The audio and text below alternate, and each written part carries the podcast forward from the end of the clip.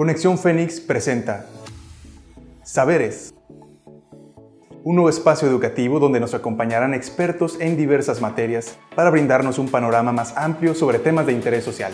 Disfruten de la charla. Comenzamos. Buenos días, mi nombre es Edgardo Gómez y en este podcast hablaremos sobre la metodología de Checkland. El objetivo principal de este podcast es que conozcan cuáles son las aplicaciones de la metodología de Checkland dentro de la ingeniería de sistemas, pero primero tendríamos que conocer qué es la metodología de Checkland, en qué consiste. Esta metodología es considerada una herramienta vital en la investigación y resolución de problemas de los sistemas suaves. La metodología de sistemas blandos de Peter Cheng-Lang es una técnica cualitativa que se puede utilizar para aplicar los sistemas no estructurados a las situaciones asistémicas. Es una manera de ocuparse de problemas situacionales en los cuales hay una actividad con un alto componente social, político y humano. Esto distingue a esta metodología de otras metodologías, ya que las otras se ocupan de los problemas de los sistemas duros, que está a menudo más orientada o enfocada a problemas sobre tecnología.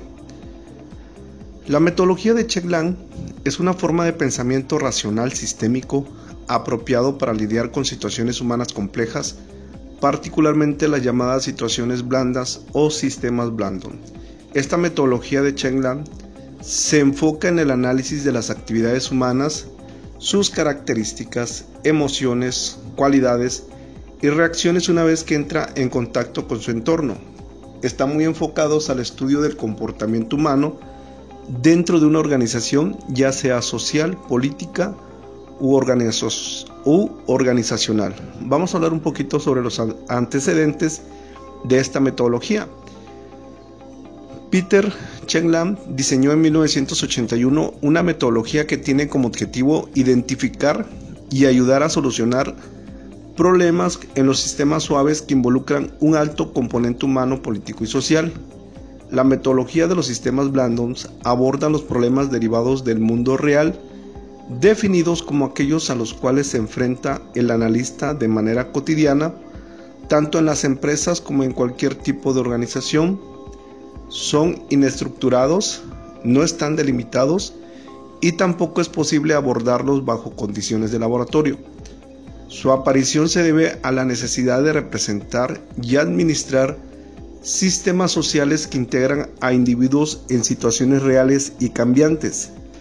La metodología es un acercamiento basado en interpretaciones para comprender y resolver problemas en una organización, proporciona un esquema para analizar y tomar acciones definidas, en donde el cambio y el aprendizaje de la organización ayudan a conseguir mejoras.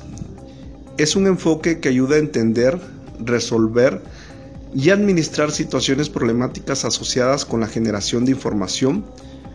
Por ello los documentos y los archivos juegan un papel determinante en este tipo de metodologías.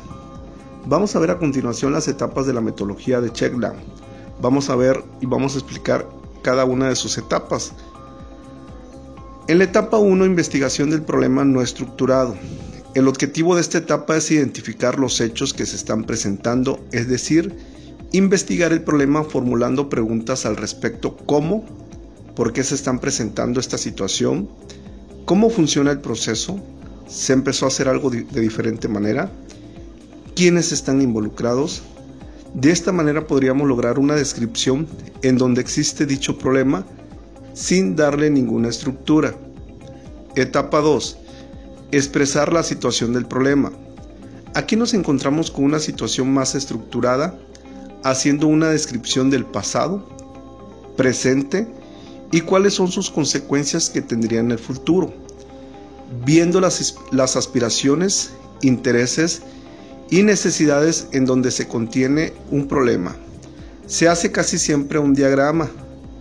Eh, en este caso podríamos utilizar un organigrama, un cuadro pictográfico, son dos de los ejemplos que podríamos utilizar en este tipo de diagramas o un diagrama de flujo para que podamos mostrar los límites, su estructura, sus flujos de información, los canales de comunicación y principalmente muestra el sistema humano en actividad que serán relevantes en la definición del problema.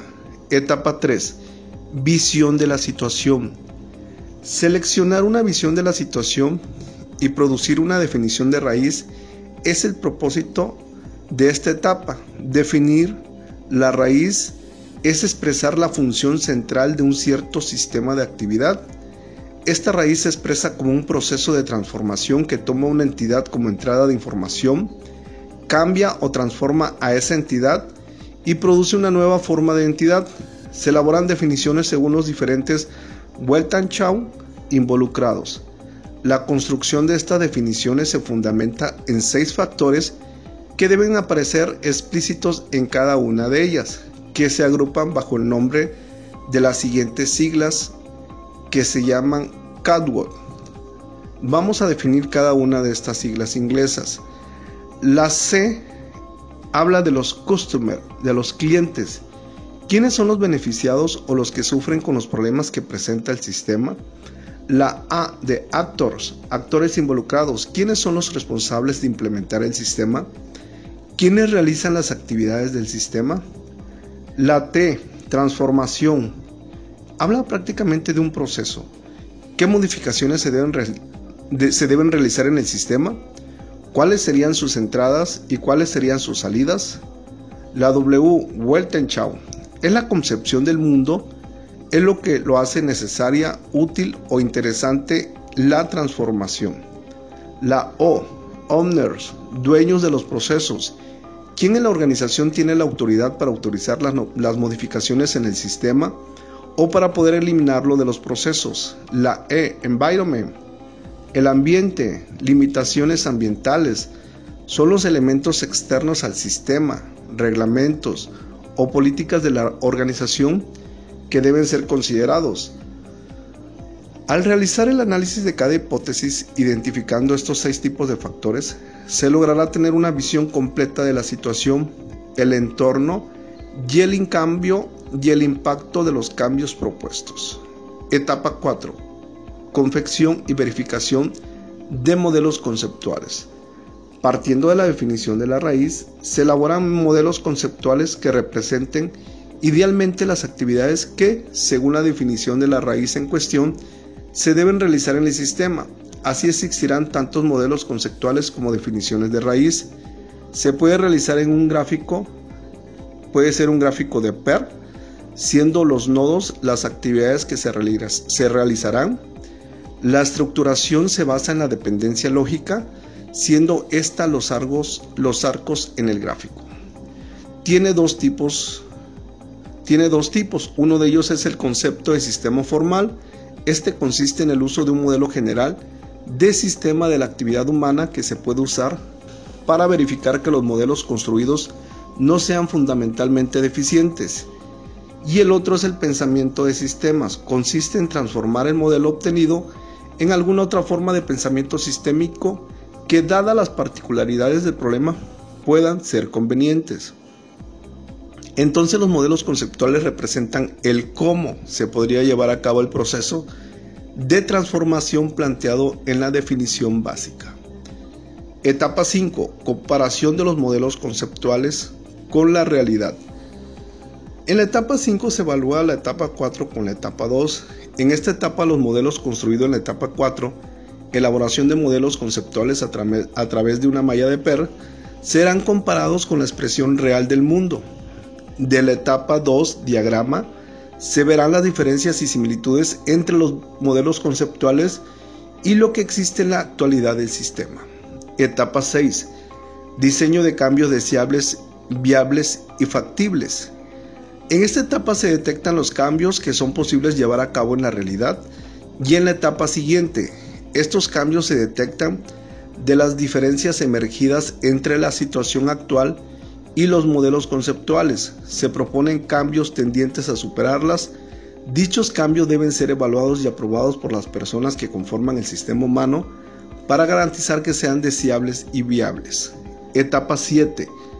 Acciones para mejorar la situación del problema, es decir, la implementación de cambios que fueron detectados en etapa 6.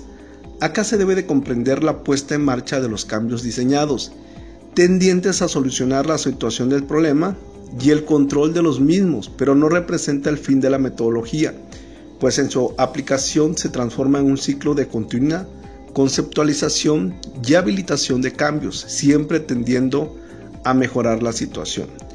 Estos cambios pueden ser de tres tipos. Cambio en la estructura.